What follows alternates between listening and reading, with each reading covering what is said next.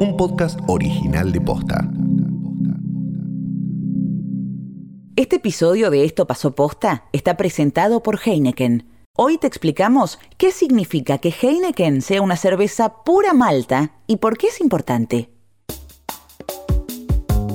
Termina el año, empieza el verano y aparece la incógnita. ¿Nos vamos de vacaciones?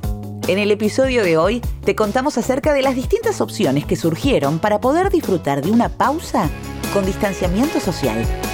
Hoy es martes 8 de diciembre. ¡Arbolito! Soy Martina Sotopose y esto pasó posta.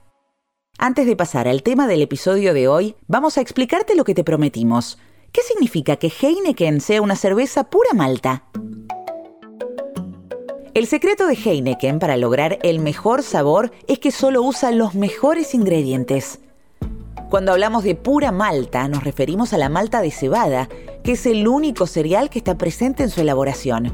A diferencia de otras cervezas, Heineken no contiene arroz, maíz ni ningún tipo de aditivo, y por eso su proceso de elaboración se vuelve más artesanal. Un detalle súper simple, pero muy importante, que hace que Heineken tenga ese sabor único. Ahora que conoces la fórmula secreta, disfruta una Heineken y quédate escuchando Esto pasó posta, que tenemos muchas cosas más para contarte. Beber con moderación. Prohibida su venta a menores de 18 años. Hasta hace tres meses, la palabra vacaciones no estaba en nuestros planes. Quienes ya tenían pasajes los tuvieron que reprogramar las fronteras estaban cerradas, gran parte de la Argentina seguía en cuarentena y en el resto del mundo se avecinaba la segunda ola. Pero en los últimos meses eso cambió. Se habilitó el turismo interno en Argentina. Muchos países del mundo abrieron sus puertas. Las aerolíneas empezaron a programar nuevos vuelos y aparecieron opciones para poder tomarse vacaciones con protocolos y cuidados. Frente al nuevo panorama, con menos anticipación que otros años, muchas personas se organizaron para tomarse unas vacaciones y permitirse una pausa después de un año agotador. Conozcamos sus historias. Hola, mi nombre es David Nudelman. Soy Marceos del Principado de Tigre. Mi nombre es Nahuel, tengo 30 años, soy de Rosario. ¿Qué alternativas de vacaciones surgieron como posibles para este verano? En febrero vamos a viajar con mi novia a Bariloche en avión. De ahí vamos a ir a Villa Langostura, donde vamos a alquilar unas bicicletas. Y el plan es viajar de Villa Langostura a San Martín de los Andes haciendo el recorrido de los siete lagos en bicicleta, son cerca de 110 kilómetros, hacerlo en una semana, acampando en el medio, en distintos lagos. El objetivo es tener contacto con un poco de naturaleza después de tanto encierro. Estas vacaciones vamos a ir 15 días a Mar Azul, la última semana de enero y la primera de febrero. Lo armamos así para evitar lo más posible todo lo que implica el cambio de quincena. Lo hablamos con la persona que nos alquila la casa siempre y no tuvo ningún problema en que vayamos una semana de una quincena y la siguiente de la otra. Para esta temporada decidí hacer vacaciones indoor, o sea que me voy a quedar en casa. Pero bueno, hice una inversión, me compré una pelo pincho, una mesa para el patio, como para quedarme en casa, pero darle una vuelta de tuerca. Para viajar al exterior la historia es otra.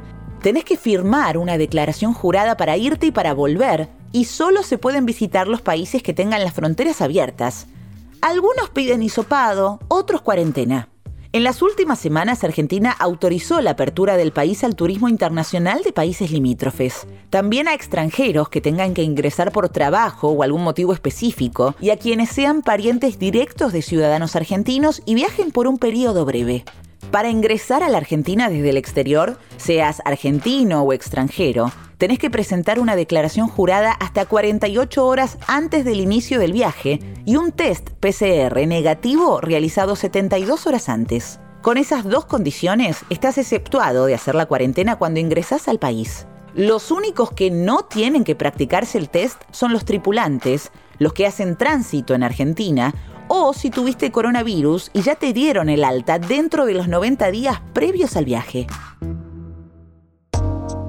La verdad que dudamos mucho tomar la definición. En general viajamos dos o tres veces por año, somos muy viajeros, medio que canalizamos toda nuestra ansiedad a través de los viajes y este año tardamos más de lo común en resolver a dónde nos íbamos y finalmente, bueno, mi novia tomó las riendas y sacó un pasaje y dijo, vamos, vamos, vamos. La verdad es que dudamos bastante si nos íbamos a ir o no. En un principio medio como que habíamos aceptado que no había vacaciones, pero a medida que fueron pasando las semanas empezamos a ver como una posibilidad y finalmente nos decidimos porque somos de los que respetamos muchísimo tanto la cuarentena cuando fue estricta y en las diferentes etapas, como todas las medidas de cuidado. Y como tengo tres adolescentes que realmente estuvieron encerrados muchos meses, creo que lo necesitamos y mucho, todos. Dudé que hacer esta temporada. Tenía en junio pasado un viaje planificado a Iguazú, em, que lo puedo reprogramar todavía, pero como no sabía qué, qué iba a pasar con todo esto, la cuestión de protocolos, decidí posponerlo para más adelante y esta temporada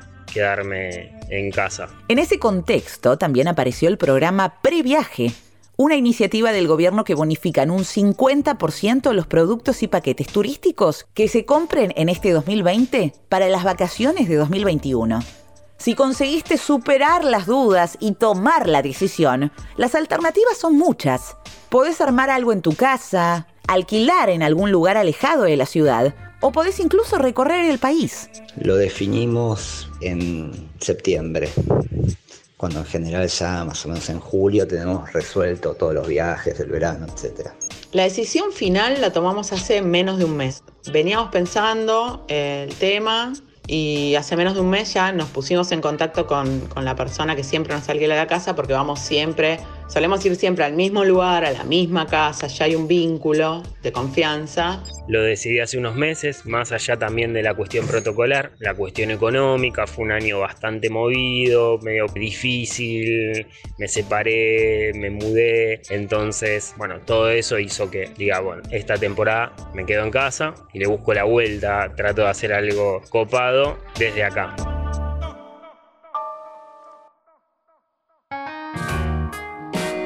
Para viajar por el país es necesario llenar un formulario llamado Certificado Verano. Una vez tramitado el permiso de circulación, se recibe por mail y podéis imprimirlo o tenerlo en el celu, en formato digital, a través de la aplicación Cuidar.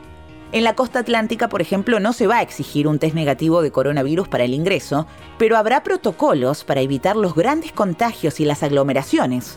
Los campings van a estar habilitados en un 50% de su capacidad las piletas tendrán un sistema de turnos y los boliches van a ser autorizados en caso de que tengan sectores al aire libre o suficiente ventilación. Pero incluso en casos de quienes tomaron la decisión de organizar algo para el verano, aparecieron los miedos. Tenemos miedo de que se suspenda los vuelos. Por ahora la aerolínea con la que sacamos no está viajando porque está suspendido el aeropuerto desde donde salen. Al mismo tiempo venimos viendo eh, las actualizaciones de las distintas fases del ASPO en las provincias a las que vamos porque una provincia queda, Bailoche queda en Río Negro, y el resto del recorrido queda en Neuquén. Entonces, bueno, la vinculación entre las dos provincias y los distintos pueblos va a tener sus características. Entonces, estamos con un F5 permanente mirando en qué cambian las condiciones para viajar a esos lugares. El miedo existe, existe siempre. No tanto por, por lo que puede llegar a ser uno, sino por lo que pueden llegar a ser los otros. Respetamos muchísimo todo, nosotros no subestimamos nada, no dejamos ningún detalle librado a suerte, pero el miedo existe siempre. Así que bueno, extremaremos los cuidados, eh, pero el miedo existe. No le tengo tanto miedo por mí, sino por los que me rodean, por mi vieja, por mi abuela. Yo creo que lo podría pasar tranquilamente, pero ellas, digamos, al ser de riesgo por edad o, o por alguna comorbilidad, me da, digamos, un, me da un poco de cagazo en ese sentido.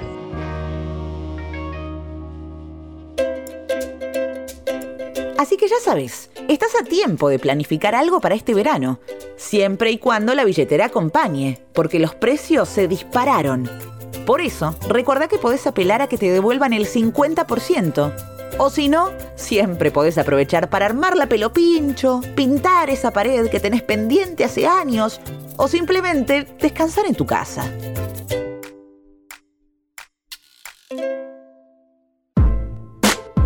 Esto pasó posta es una producción original de posta. Escúchanos de lunes a viernes al final del día en Spotify, Apple Podcast, Google Podcast, Deezer y en todas las apps de podcast. Si te gustó este episodio, compartilo con alguien a quien creas que le puede interesar. Y si nos escuchás en Apple Podcast, te invitamos a que nos dejes una reseña. Nos suma muchísimo para que más gente descubra este podcast. Búscanos en Instagram y en Twitter. Somos arroba postafm. En la producción estuvieron Galia Moldavsky y Fede Ferreira. Nuestro editor es Leo Fernández. En la dirección general, Luciano Banchero y Diego del Agostino. Soy Martina Sotopose y esto pasó posta.